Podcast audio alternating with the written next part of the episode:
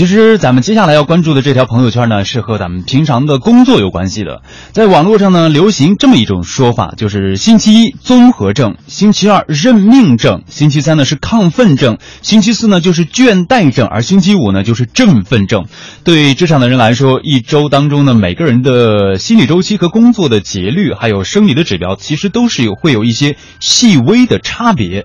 人们在周一早上情绪都是比较低落的，一周工作的开始，星期一呢是生理和身体的这种双重的过渡期，一下子从这种休闲的状态要切换到工作的状态，总感觉到有很多的事情忙不完，而且呢还会伴随着疲倦呐、头晕呐、周身的酸痛、注意力不集中等等的星期一综合症，所以有有人把它叫做星期一非诚勿扰。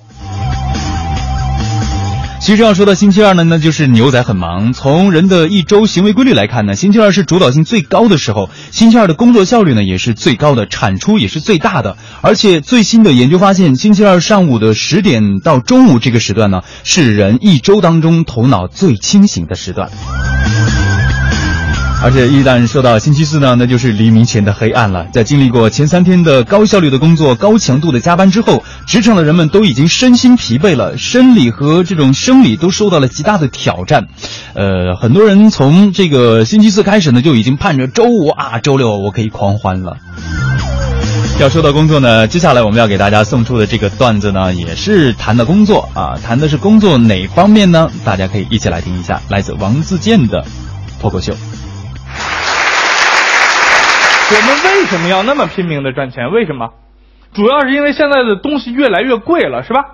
很多朋友都跟我说，现在的所有东西都是越来越贵。我跟他说，你说的不对，并不是所有东西都越来越贵。我举一个例子，好吧？比如说我买的那几只股票，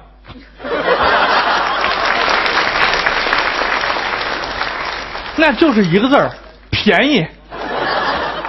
而且越来越便宜，还好我是一个心胸比较开阔的人啊，我就不太拿它当回事儿了。但是有时候电视上啊调出股评节目还是会看一看，毕竟你还套着呢嘛。然后就看这帮人啊，我发现他们这些股评啊跟天气预报一样，就没有准的时候，而且他这种不准跟贝利那个不准还完全不同，贝利是从来都不准。他们是只要你相信了就不准，完全没法参考，而且他解释的方法跟天气预报也差不多。比如说，天气预报预报明天风和日丽，万里无云，第二天哇下大雨。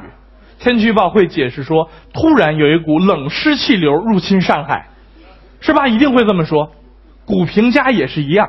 头一天预报某一只股票一定会跌，千万不要买。第二天暴涨，直接拉停。他就会解释说，主力突然进场。我听你们干嘛？我需要的是预报，不是汇报。总结我用你们总结，我不会自己总结。我自己总结还不至于赔那么多钱呢，对不对？所以一气之下不玩了。但是我有一个好朋友叫王建国。他是在零六零七大牛市的时候入市，那个时候哎可怜啊！那个时候入市的人普遍有一个感觉，就是认为自己是不是天生就是股神啊？我从来没炒过，怎么我一炒就赚钱呢？所以就把全副家当扑叽就扔到里头去了，然后歘就没了，就仿佛从来没有发生过一样。王建国就是这样，大牛市的时候，他一狠心把全部家当两百三十块钱全部扔进去，从此之后对股票就入魔了。这样一入魔，一着急病倒了，到医院去看病，化验了个血，拿着化验单给大夫看，大夫在那儿若有其事的看，他也在旁边看，把化验单当股评看。哎呀，情况是不是不太好啊？大夫也不知道他说什么，啊，要不然割了吧，没那么严重吧？他不知道验的是什么，是吧？要不然就割了，万一验的是尿，所以说，为了避免这种惨剧发生，我就奉劝在座各位最好不要炒股票。如果一旦必须非得炒的话，不要听任何传言，不要买任何证券杂志和报纸，不要听任何股评家说的话，就干一件事儿，在选股的时候听最炫民族风。当你听到啊。绵绵的青山从天上来，留下那万紫千红一片海。什么样的节奏是最呀最摇摆？什么样的歌声才是最开怀？你是我天边最美的云彩，能能把你留下来，留下来听。就买这个留下来的，概率都要比股评家说的准很多哟。大家一定听过那个去手机公司面试响铃音响错的那个笑话是吧？我也听过。于是我去诺基亚面试的时候就注意到了这个问题，而且要做差异化。去诺基亚面试的每个人一定拿一部诺基亚手机，而且把铃音一定调成什么？